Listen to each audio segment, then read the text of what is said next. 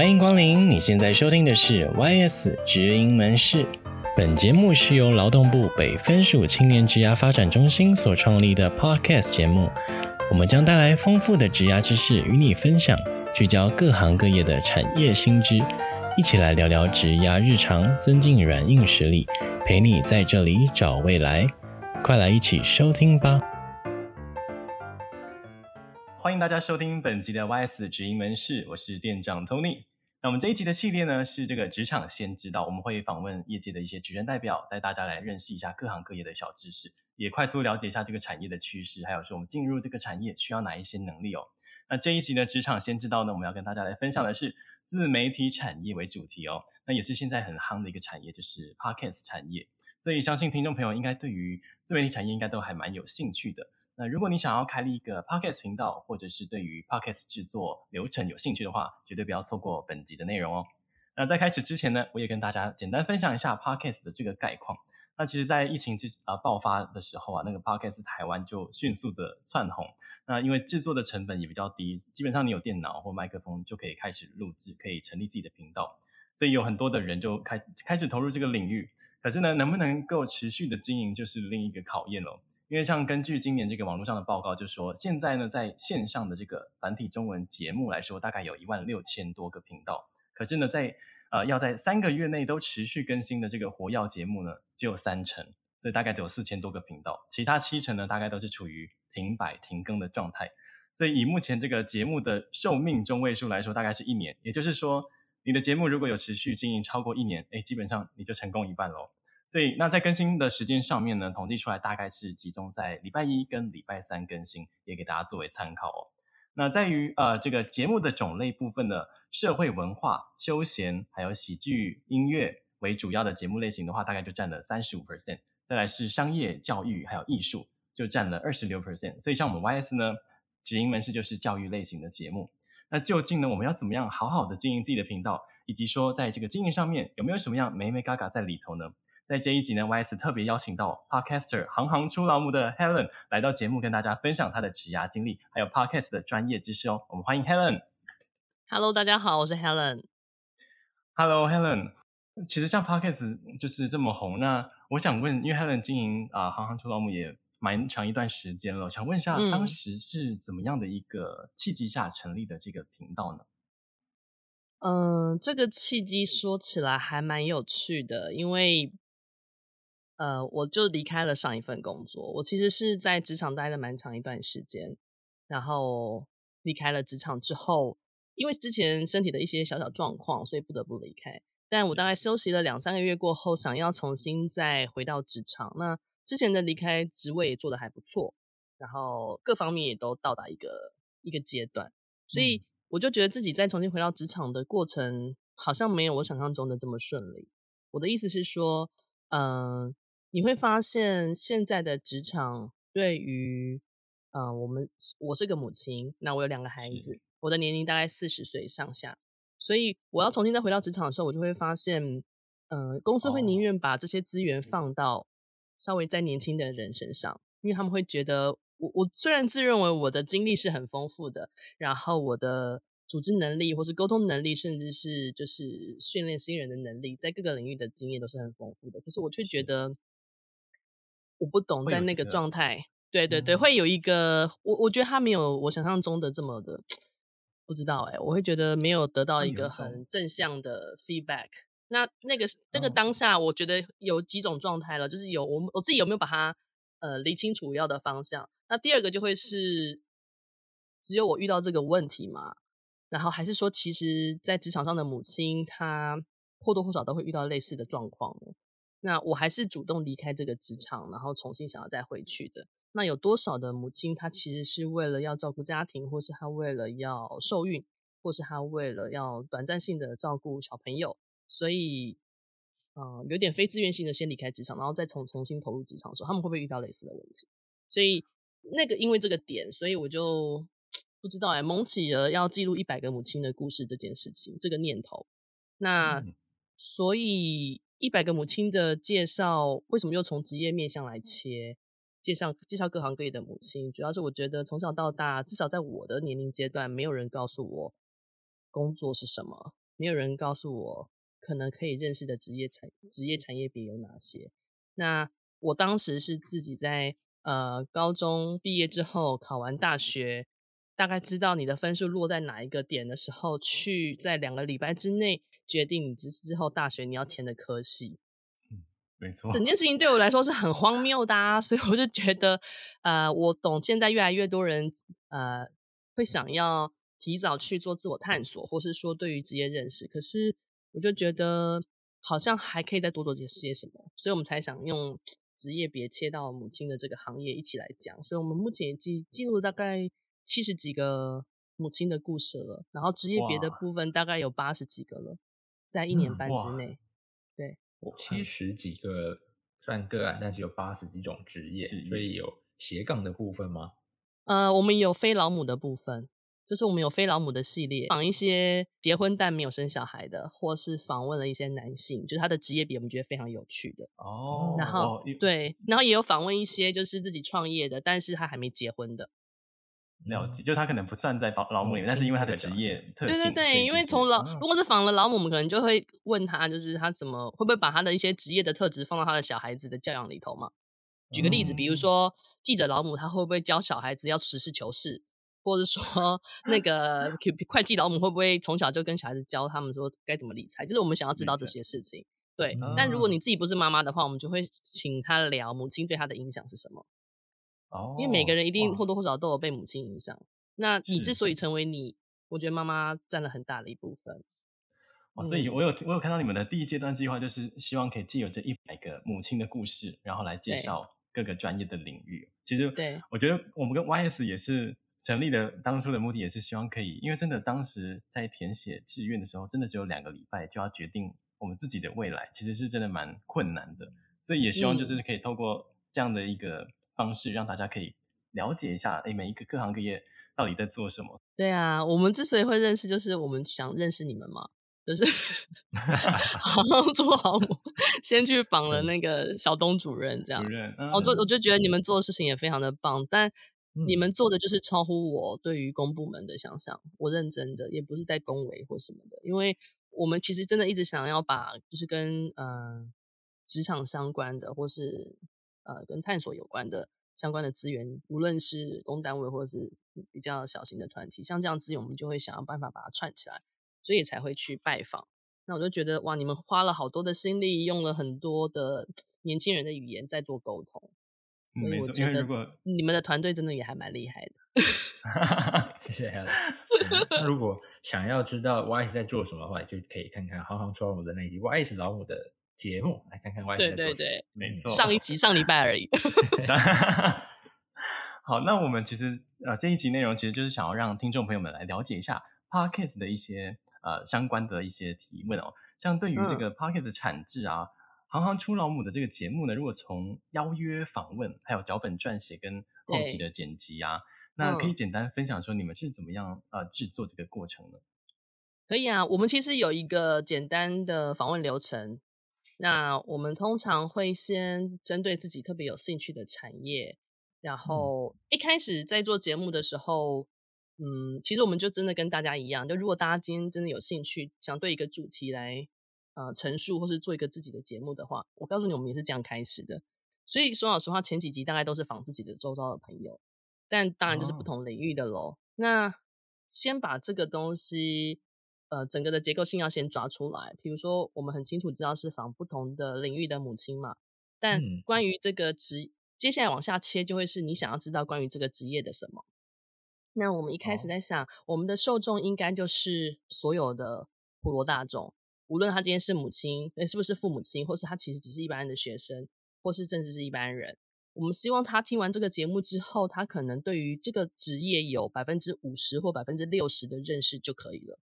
他不一定要，嗯哦、他不一定要听完这二十分钟或三十分钟就马上变成超级厉害，因为这根本就不可能的事。不可能，对。但是他可能可以听到，在这个职业里面，他可能有一些呃需要具备的特质。或是说，在这个职业里面，你可以看到的开心的成就，或是会特别辛苦的时候，会是什么？嗯，因为对于一个职业的认识，常常你会有所幻灭，是因为你对他通常抱持了太多美好的想象，或者说你只看到了某一个单一面向。但是呢，大家都会讲好的，不一定会讲那个挫折。所以我们在每一集的过程当中，我们都一定会问到受访者：你在自己的呃职场生活当中遇过最大的挫折是什么？那我们要听的是你背后怎么转念这件事情。就是挫折人人会有，可是你遇到挫折，你怎么样克服这件事情？那我觉得每个人就会对号入座的去找到自己现在的状态。所以我觉得听到一句两句，无论是身为母职，或者说正在职场里面。遇到的状况，他能够得到一些舒缓的建议吗？或是某种解套？我觉得这个节目做起来就有值得。那所以是基于这样子的想法，我们会拟提纲，然后你说到底有哪些面向是我们自己非常好奇的？我们对于每个职业是保持着非常好奇的这个起点开始。那、oh. 呃，选择好职业之后，我们就会去敲门，因为有一些人是我们认识的，有一些是我们自己特别关注的。或是有一些单位是我们本来不认识的，但现在很棒的是，如果有想要好好经营自己的，无论是个人啊，无论是单位，他们都会有脸书的粉砖，或是有一些可以呃沟通的一些联络方式，所以我们就会主动的去写信，然后希望能够做个邀访，所以这是基本的第一步。那如果对方也同意了，然后我们会就简单说明一下我们节目的初衷。那讲完之后，通常就会进行日期的确定。日期确定完之后，我们就会进行脚本的撰，就是那个题目的撰写。大概在一个礼拜访问一个礼拜之前，把提纲提供给对方，然后之后就进行访问。那访问的话，有可能是两种面向咯，一种是像我们现在的线上访问。对。那在疫情之前，我还蛮喜欢拖着我的小小行李箱到受访者家里的，只要对方是同意的，因为面对面的访问。会有表情，会有眼神，嗯、你会知道对方他其实正专心的想要跟你沟通某一些事情，所以我觉得这个东西的感受跟在线上是还是有点不太一样的。然后那个感觉会瞬间拉得很近，就两个陌生人会瞬间把距离拉得很近，这样。那距离拉得很近这件事情，它的好处就会是，有可能瞬间你们就会觉得自己已经很像朋友的感觉。那有没有可能未来产生更多的合作机会跟可能呢？哦、是有的，了解。所以这是我们想要后面想要做的另外一件事情。我们希望可以把这些资源给慢慢串起来，串起来。然后，对对对对对，比如说像我已经有访了七十几个职业了，那我知道的面上可能跟以前单纯在单一职场的我来说比较起来，已经有很大的不同。那如果我真的有一些问题想请教，或是有一些资源想运用，或是有一些呃活动想串联的时候。我手边的资源就会多非常多啊，嗯，没错，真的，嗯，所以就是要看每个人在做节目的时候，你的你最你当然有远中近程不同的阶段目标，但你要想清楚你要做的是什么，然后再开始做。嗯，就你可不可以只做一个聊天的节目？你也可以只做一个聊天的节目啊，但是就是你要聊什么？嗯。聊天的主题很重要，对，对，聊天的主题很重要，就你要聊什么。然后我之前也有参加过那种 podcast 的聚会。他们就说怎么办？我觉得我想要聊天的主题聊完二十集，我已经不知道我还要聊什么，还有什么可以聊。对，江郎才尽的感觉。对，所以我觉得那就是你的主题性要拉得很明确。那对我们来说，它永远不会匮乏，因为我们是跟职业串联。没错。然后我们可能，我们可能一百集访完，我们的职业都还用不完。真的，现在职业是越来越多了，而且就算同样的职业，也会遇到不同的故事。对呀、啊，然后不同的同样的职业，如果今天切性别来看，他可能看到这职业的面向又不一样哦。嗯，没错。然后从资深跟之前来看又不一样哦。对，所以这件事情。对啊，对啊，对啊，就是主管级的来聊，跟一般就是 staff 来聊就不一样。所以我就觉得他其实可以延伸的东西非常的多。然后，嗯，然后，嗯、呃，访问完之后，我们就会进行剪辑跟后置，然后最后再上架。哦，哇，很完整的一套，所以其实就是先选定好那个对象，然后再进行邀脚本撰写邀约，然后就就直接录制了这样子。呃，其实不单纯只是上架，就是上架各个平台之外，我们还有粉砖的贴文嘛，然后我们还有网、嗯、自己的网站，然后我们每一篇都有自己的逐字稿，就是每一个房房、哦、每一个受访者他都有自己的逐字稿，所以有些人是喜欢用聆听来。听故事，但有些人喜欢读文字来看故事，嗯，所以我们就等于是这个素材，我们可以做了不同面向的运用，这样。Helen 直接都帮他们每一集打上逐字稿吗？在此之前都是我们自己打，就我跟我的 partner。哇！然后近近一两个月，我们有了小帮手，很厉害的小帮手。哦、对对，因为内容如果很长的话，应该也也会打的打的蛮多的哦。我第一次打逐字稿，我打了六个小时啊！哇塞，就常态。对啊，我那我那时候还 我那时候还没有用还没有用什么雅婷，我就是一边听一边打这样。嗯，对。那我想问 Helen，你们在因为其实我觉得你们的访纲题目很多都有一些设计，那你们当初是有特别是怎么设计这个问题吗？还是，是嗯，有有有，其实它是有阶段性的。一刚开始的时候，我们觉得自己嗯很容易掉进故事里面，因为其实最迷人真的就是故事，嗯、但是故事常常会跟着主角转来转去。就是有可能访问下来访了三个小时，然后觉得每一段都特别精彩，很舍不得剪掉。可是你必须要去衡量今天听众他可能他可能是一边洗碗一边听你的节目啊，或者他一边开车就是在通勤的时候。所以我们后来有浓缩了这个时间，然后甚至把我们的问题就拆成了几个部分。因为如果今天的受众是非常单一的时候，你听的节目的属性它就会比较单纯嘛。可是我们很期待。不是只有家长在听我们的节目，我们也很期待，因为家长职业大部分都定了，那可能他听完跟他小孩分享，但现在小孩又不一定那么喜欢听爸妈分享，所以 我们更期待的是，就真正的学生，或是高中生，或一本是大学生，或者国中生，他们也可以来听我们的节目啊。所以我们就会拆成两部分，就是比较年纪轻的，他可能对于一些人生故事不会有这么大的兴趣，我们就会把那个节目，我们就会把问题。问的比较实用性，就比如说会问受访者他为什么当初选了这个科系，然后为什么后来又选择了去了另外地方进修，那这两个地方学的东西有什么不一样？那他们学的东西跟后来的职场应用又有什么不同？就是这个东西，这个的实用性会对于呃正在收听的学生们有很切身的连接，这是一个。那对于家长来说，他们可能会听的是比较喜欢听的是一些过程啊、经验值啊，然后。嗯呃，教养的分享啊，诸如此类的，所以我们就会把节目再拆成两块。所以我们以前本来是一周一次，然后后来拆成一周上架两次，但是是把一个小时的节目拆成各半小时，或是各十几分钟。对。哦，就针对其实是不同不同类型的听众去设计的。嗯，对啊，对啊，对啊。那我想请问，那个 Helen 是怎么去洞察这件事情，知道青年跟已经。身为父职母职或是稍长长辈，他们想要听的内容不同，是如何观察到这件事情？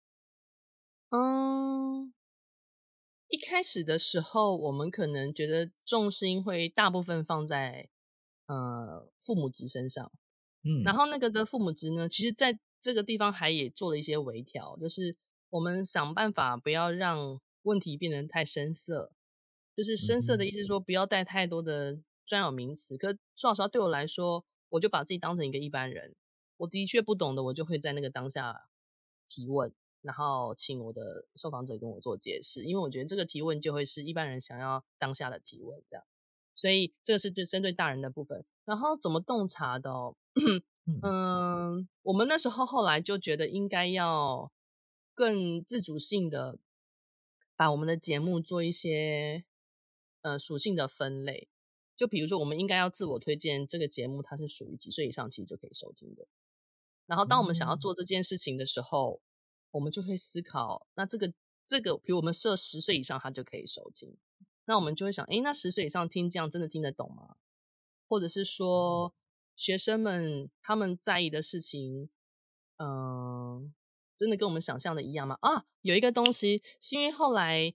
呃，教育局跟青发处都有请，都有跟我们合作，请我们把职人带到学校里头，所以我们也跟教育局跟青发处做了一些这样子的互动，这样，然后就会发现，哎，职人他可能在前半段的 presentation 会讲一些关于自己的职涯的人生故事的时候，他可能会讲比较多，就是带这种叙事性的故事。然后小朋友听，他会听，可是他就，我就觉得，我我们那时候有观察到他们的反馈可能没有办法这么大，因为毕竟不是他的人生经验，而且他的人生经验还没有走到那边，他们只是小学生或是国中生嘛。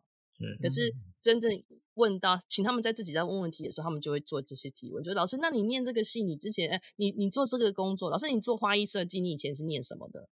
老师你，你你做那个婚纱设计，那你以前是念什么的？那你以前在学校念的时候，哦、老师会教你什么呢？然后跟你现在跟你对啊，然后跟你现在做的事情是一样的吗？所以我们就观察到这个这个果然人与人直接互互动还是有很多在 比较多的回馈。对啊，对啊，所以在这个部分我们就会觉得好像哦，原来他们喜欢或者说他们着重的点有点不太一样。好，那 Helen，我想问一下，因为其实现在蛮多青年，他们很多也想要经营自己的新媒体，然后想要成为 podcaster。那他们想知道说，有没有什么样是这个必备的条件呢？就是要成为 podcaster，有没有什么样的条件？必备条件啊，嗯，除了可能对于自己啊分享的主题要有爱，就是要要够有爱，可能我觉得可能会比较延续比较长。但嗯，其他不知道会不会有其他的限制之类的呢？限制其实说老实话，没有什么限制。说说说真的，啊、因为大家现在就是我们我们虽然线上加入，其实有一台笔电也就可以了。它是不是一定要做到什么专业的程度？但我觉得就嗯，如果你希望，因为它是个声音的产业嘛，所以如果你希望至少声音听起来是让人就是赏心悦目的，就那你就去稍微准备一下一支麦克风。对，这麦克风可能不会花你太多钱，嗯、可能就是一千多块的麦克风，可是它可能可以帮你的收音的品质拉高很多，会比你都不准备的时候拉高很多。嗯、那这个就是你对于这个职业的尊重啊，或是你对于这件事情的尊重。然后你也可以帮自己准备一个耳机。那如果今天有机会，先看看你的节目属性。如果你是一个人在那边讲故事的话，那或许这样就够了，笔电、麦克风跟耳机。但如果今天你是有受访者，你要跟其他人产生连接的时候，那或许你也要帮对方准备一套一样的东西，那这样子你至少在收音的品质的部分就不会有问题。嗯、那这个整个的大前提当然就是那个主题性啊。那主题性的部分的话，基本上可以看一下它的延续性，它有没有够足以支撑到你就是你要录。我因为我不知道每个人的那个频率不同嘛，有些人是说周更，有些人是双周更，有些人是月更。那看一下你们的频率，然后像我之前在带的那个，我之前有带了一个自学团体的一些学生，然后他们其中有几个同学就自己做了一个 podcast，然后但他们聊的是跟自学生相关的议题，那我觉得这个也蛮好的啊，嗯、因为他找到了一个很特殊的受众，就是可能你在自己在自学的时候，你可能遇到很多学习上的问题，或时间安排的问题，或是说体制内外的适应问题。那他们由自己本身的立基点出发的时候，或许他们谈论的东西就会跟我们非常不同。嗯、所以我觉得你只要很清楚你要聊的东西，然后呃聊的主题性，而不是如果你今天所有东西是跟着时事走，那或许你不用太认真的去往后规划，因为你跟着时事走。可如果你没有跟着时事走，你不是跟着时事走，是针对某些主题性的话，我还是会建议把前面的这个规划都先想清楚来。比较不会，就是时间到了该录音，哦、但 你不知道要聊什么。嗯哼，了解，就会很多人停更，可能是这个原因啊。对啊，停更可能这个。对，而且还有还有一个，就有一些人会觉得，我是不是可以都不要剪接，也可以啊。但就是要看你聊天的内容啊，就是就台通也都没剪，我不知道，就 他们就很聊天，但你就可以有有些人就可以很聊天，对，对然后有时候甚至他。整个开头在干嘛，我也不知道，然后我就进去了。这样，我好像不小心就闯进一间人家正在进行到一半的那个空间的感觉，空间里的感觉。对，就是看你想帮你自己的节目塑造成什么状态。那有没有不行？没有不行，其实所有东西都可以，但就是要有那个持续性吧。要去对标，说自己到底有没有想象要成为这样的样子。对啊，你要撑过一年吧。你刚刚刚开始开头讲那个没撑过一年的，不知道几成。就你要先撑过那个一年吧，然后再说你你有热忱，那你也可以把它当做是某种记录了。我觉得反正它还不会花你太多的成本，可能最多就是时间，嗯，那都可以试看看啦。反正就现在就是一个经营自我的自媒体的时代。之后，对啊，哇，很棒，就是真的。其实所以其实条件没有那么严格啊，其实基基本上只要有好的收音设备，然后。主题要是有，当然有有一一定程度的喜欢，而且有延续性。不要说，为了迎合这个大大家，因为这样可能做到后面就会变成不知道自己要录什么，那那就可能就会变成停更的状态了。对啊，那而且你真的要聊天，你也要聊得言之有物吧？也嗯是，就要不然我干嘛要听你聊天？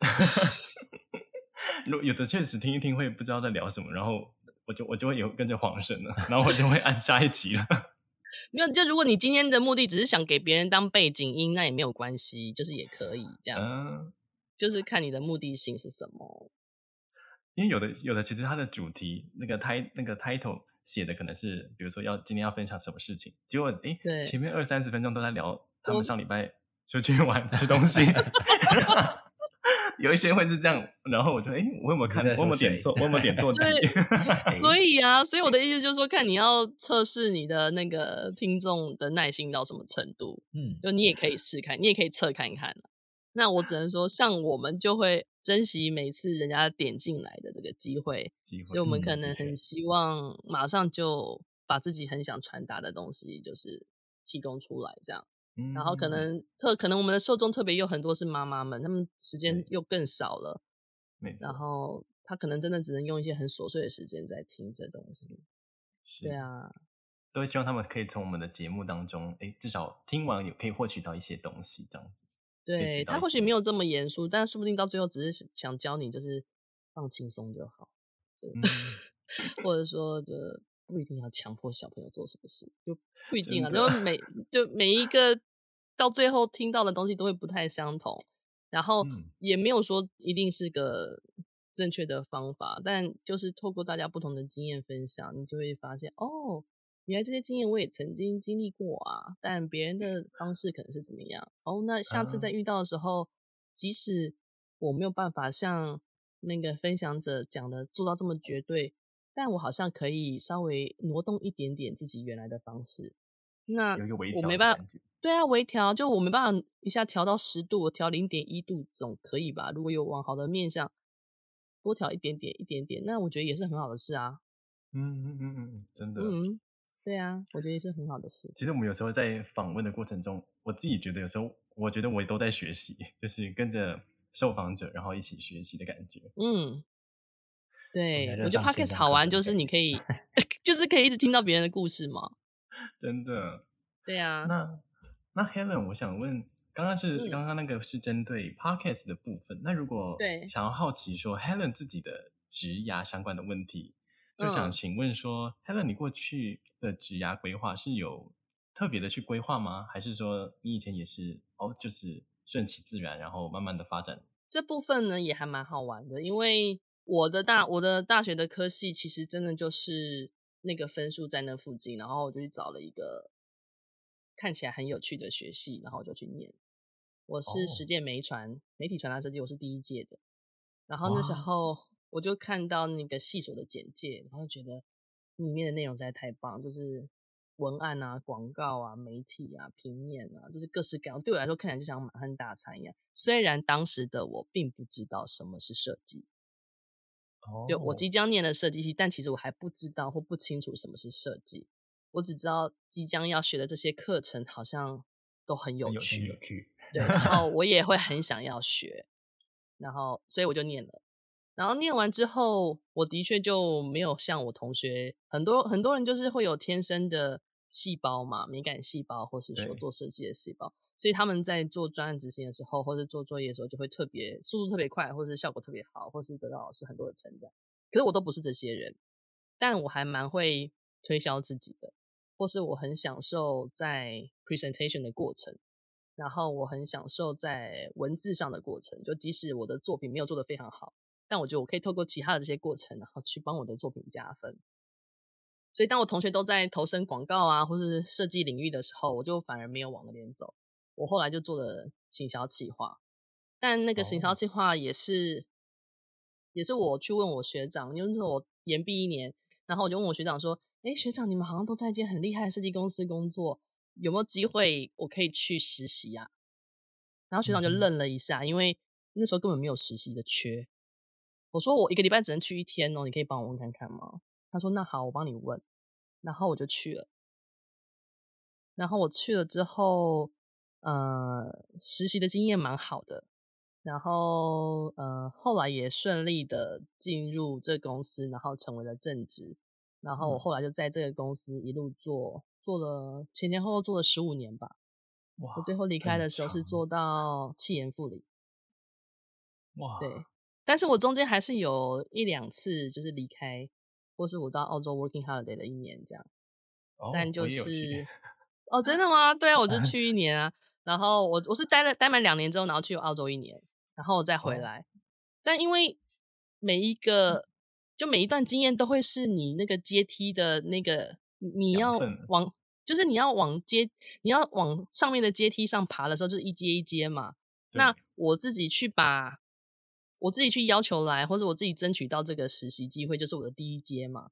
然后我在实习的时候表现的很好，所以当他有职缺，或者是说当我毕业的时候，我再问问看有没有机会可以进去成为正职，他们刚好又有缺的时候，那我就成为了正职的人员，我就成了第二阶。然后第二阶，即使我待满了两年，我要去澳洲旅游打工，然后当时的总经理也非常好，说他们会非常欢迎我再回去。所以回来以后。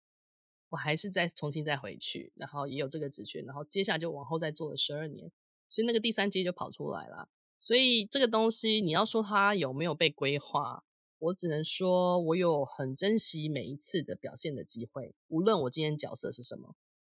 哦，从我是实习生，从我是个正职的专员，然后 even 后来被 promote 成小型的主管，或者是对，我觉得我每一次都是很珍惜每一个。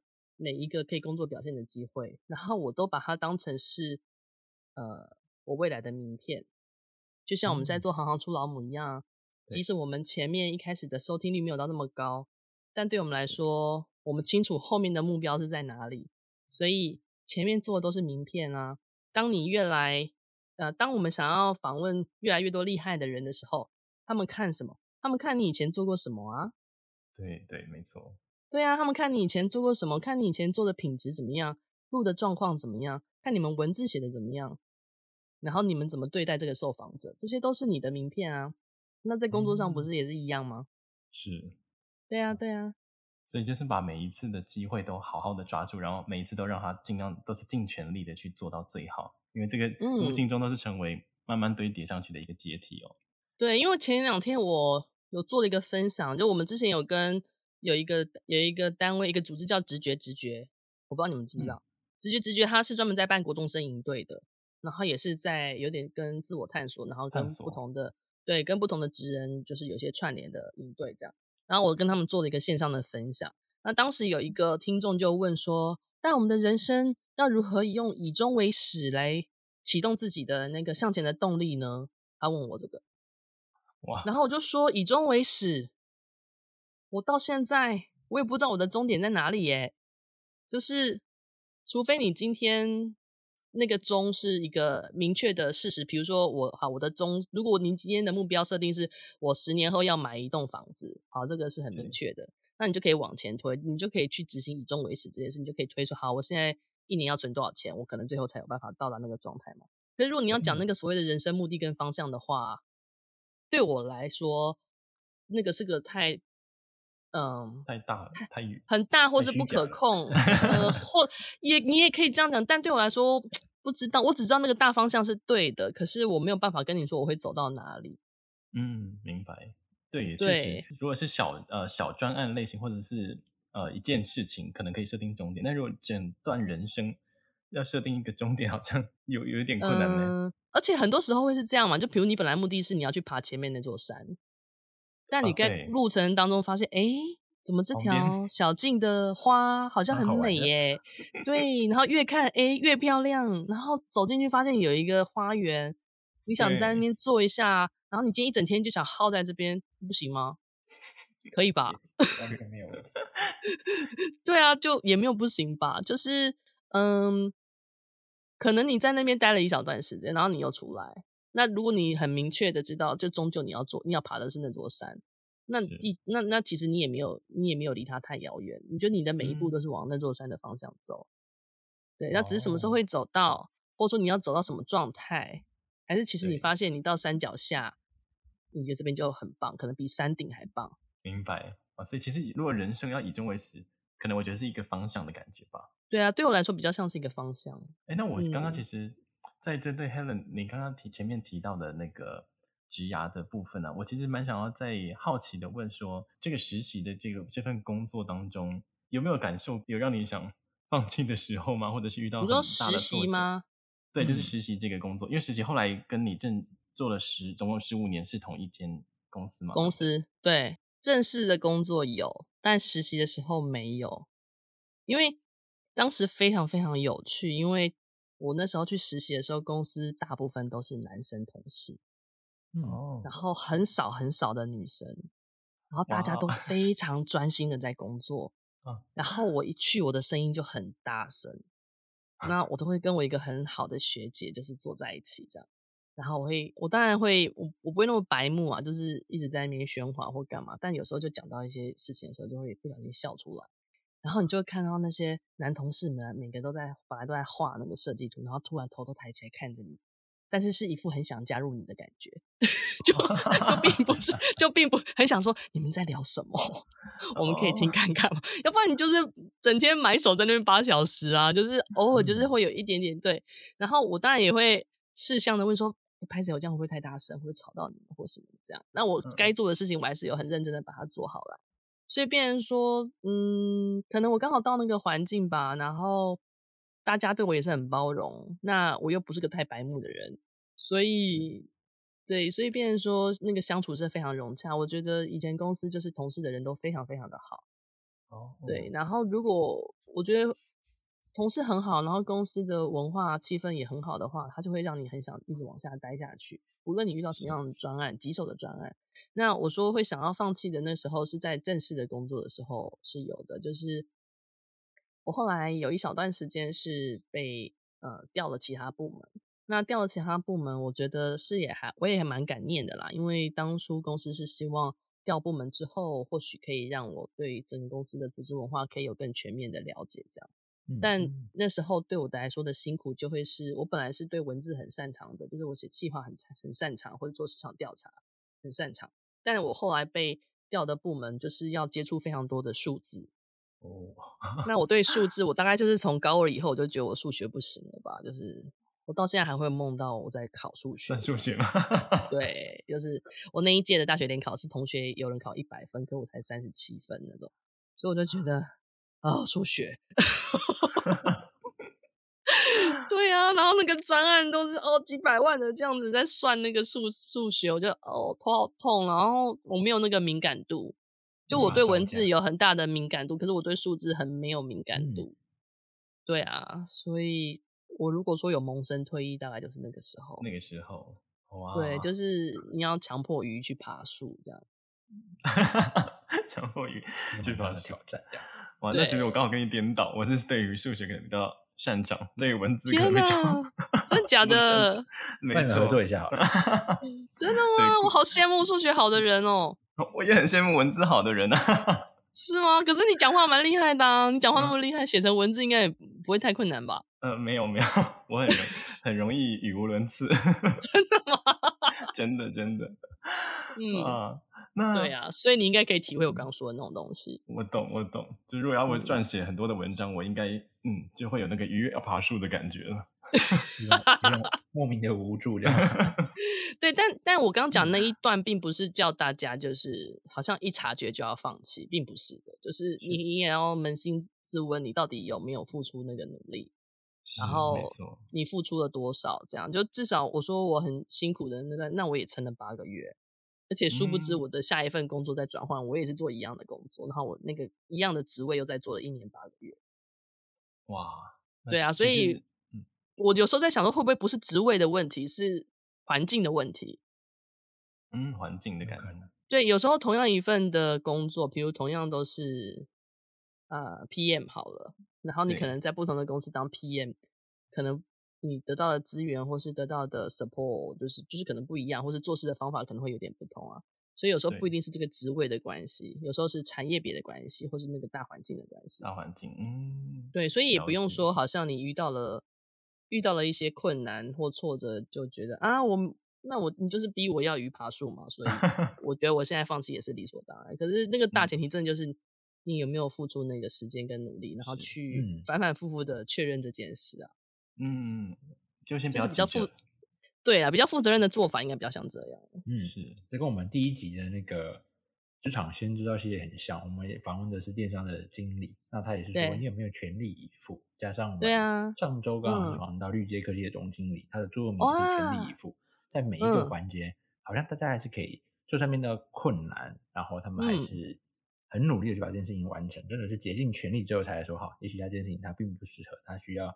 再多更多的精进，或者说往进步的方向走，或者是蛮有蛮有收获。因为我觉得在放弃一件事情，你至少要带走一些什么，就是在这个过程当中，你可能意识到你真的很努力，可是还是可能没有做的呃达到大家所希望的那样的样子，就是因为毕竟你可能不擅长。但是你在放弃之前，你至少把这个经验，还有你这个察觉到的东西，我觉得这才是带走的一个收获，这样子。对啊，因为我之前有有读到一篇文章，或有个人分享，他写说，如果我们今天把一个公一间公司想象成是一个家的话，那我们每个人要把自己想象成爸爸，你不能把自己想象 成孩子，因为爸爸遇到任何问题都要解决，哦，孩子只是把问题提出来而已。那妈那妈妈应该也爸爸妈妈对不对？妈妈那应该也是蛮会解决问题的啦，就看你想要当爸爸或妈妈。妈妈 对，然后但小孩是只会把问题提出来这样。所以你要你要对，然后你要成为那个只提出 只提出问题的对后，不一定这个不一定它是一个那个很好的比喻啦哈，但基本上就是不要只会提问题，然后要想解决的方法。而且如果你今天要对主管做 present 的时候，我告诉你，主管最喜欢选择题哦，就是你不要只准备一个方案，或是你不要只想一个答案。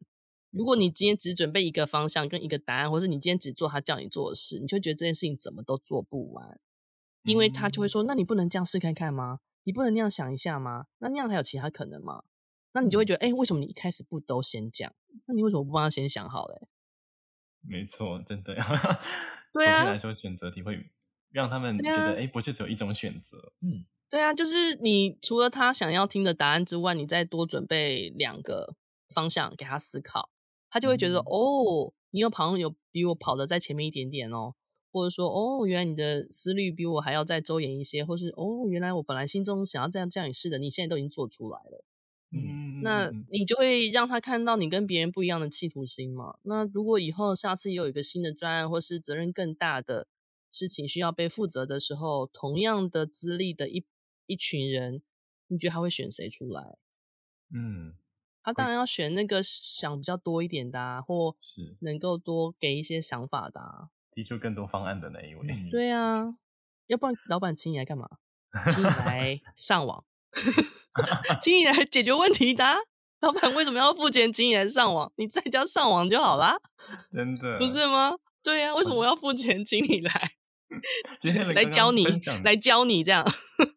还有刚刚分享的这个，我觉得很棒。其实也对应到我原本下一个要问你的问题，就是，嗯，其实，在工作上面，我们需要具备啊、呃，或产业当中，可能需要注意到一些职场的软硬实力。嗯、那其实我也蛮想要再多问一些，Helen，就是你作为这个 Podcast 前辈啊，也访问到蛮多人的职业故事，嗯、有没有察觉到或观察到，哎、嗯，他们可能有没有具备什么样共通的优点呢？可以跟我们分享一下吗？嗯，共通的优点就是他们。很少抱怨，哦，很少抱怨。我很少听到在访问的过程当中他们在抱怨别人，基本上不抱怨别人哦，因为抱怨这件事情他没办法解决问题，他没有办法解决问题，没有办法把事情往前推着走。我会听到很多的状态，会是他们如何累积自己，然后把每一次的那个累积转换成下一次的动力。哦，对，所以我觉得这个是。嗯，他们算是也都蛮积极的，在想，哎，他们现在所累积到的经验，能够带给他接下来能够做出什么样新的，就是发展成新的一个路径的感觉。对，而且基本上，对对对，基本上都还蛮坚持的，就是在自己认定的这条领域上都还蛮坚持的。嗯，了解。他们应该也是有设定一些短期的终点，在努力的感觉吧？都有啊，提到的，对啊，都有啊。嗯嗯，所以变成我不知道这个是就是哪一个是因，哪一个是果啦。就是其实我们也没有要特别防厉害的人，但我们应该至少会访问在这个领域至少都待了三年五年以上。然后当然厉害的人也是非常多这样。但基本上就是坚持的这件事情，它会让你变得非常了解。好，那 Helen，我最后想要请问，就是对于行行出老母的下一步规划，是是做完这一百位老母再继续往五百位迈进吗？还是会有其他的规划呢？嗯，我们之前希望满一百位之后我们可以出书，可是我们还没有真正跟出版社在做洽谈，但这只是。对，放在心里面的一个规划，这样，因为那个到。时候又会是一个很大的工程。那同时间，我也在上生涯咨询师的课嘛，就是在、哦、好像嗯，就是可以有了一些跟孩子接触的机会，就是青发处啊，我刚刚讲青发处跟教育局，然后甚至我现在在自学团体开始带着一些孩子之后，我就觉得嗯，好像还有更多东西可以可以更深入一点，就除了介绍职业之外。就是如果你要往回推，就是我怎么看，怎么找到这个职业，或是在我的人生疑惑点的时候，我可以怎么做选择跟判断。所以我现在也在上那个生涯咨询师的课，上完了啦，快要拿到证书。我报告如果乖乖交完的话，这样。对，然后我也 G C D A，对，那个 C D A C D A，就之前你们有个同事也是那边毕业，对，我也很想去上。我觉得你可以去上，对，我觉得上那个真的还蛮好的，对，真的真的。然后我们这一集才是，我们这一集我就访了我们 CDA 的老师，哎，就今天上线的，哦、嗯，也也没有机会可以听看看，你可以先听看看是不是你喜欢的这样，对，我觉得是很棒的。那，嗯哼，所以我会想要把这些东西再串在一起吧，可能就边访再结合你目前还有人学到的扩充的专业，然后把它一步一步都拼起来，对，然后或许我之后就会接咨询的相关的个案啊。然后这个相关的个案，我会我自己比较希望 focus 在青少年。对，是。对，但我觉得我来接就是呃女性转职应该也还蛮适合的，或者是那个妈妈们，对，我觉得应该也蛮适合的，因为我自己就很清楚这个所有的历程可能会遇到的问题是什么。然后这个专业的学习是让我可以保持一个更亲民的态度来看待。来聆听，这样是哇！我觉得 Helen 过去的经验，一定在成为职涯发展师之后，应应该会蛮帮助很多，不管是青年或者是其他女性朋友们，我觉得都会很有帮助。因为你过往的经验，还有以及你曾经有啊访谈很多的对象的累积的这些经验，我觉得都会很有很有帮助。非常感谢，因为我真的就是从实习生做上来的啊，所以每一个每一步骤我都很清楚啊。是，所以好像的确可以有一些有一些经验可以分享啦。然后那个学习到的 CDA 的理论的话，它就更强化了后面的支持。这样，哇，我也很期待你们，还有很期待你们那个一百位老母的出书，到时候也可以再给我。嗯，如果真的出书的话，再送你们一本。对，还要就是我可以放在我们的 YS 后面的那个柜子里面再读出去。没错，好啊，还可以有亲笔签，非常感谢你们呢。好，那我们真的很谢谢海伦，今天可以很很开心可以邀请到海伦来节目跟大家分享。其实我觉得不管是 YS 直营门市或者是行行出老母的节目呢，我们其实都是希望透过节目的内容，可以让大家更了解我们各行各业在做什么。也许呢，在这之当之中呢，你也会发现说很有兴趣或者是想要发展的一些领域也说不定。那也欢迎大家可以去订阅一下行行出老母的节目哦。那当然也不要忘记订阅我们 YS 直营门市了。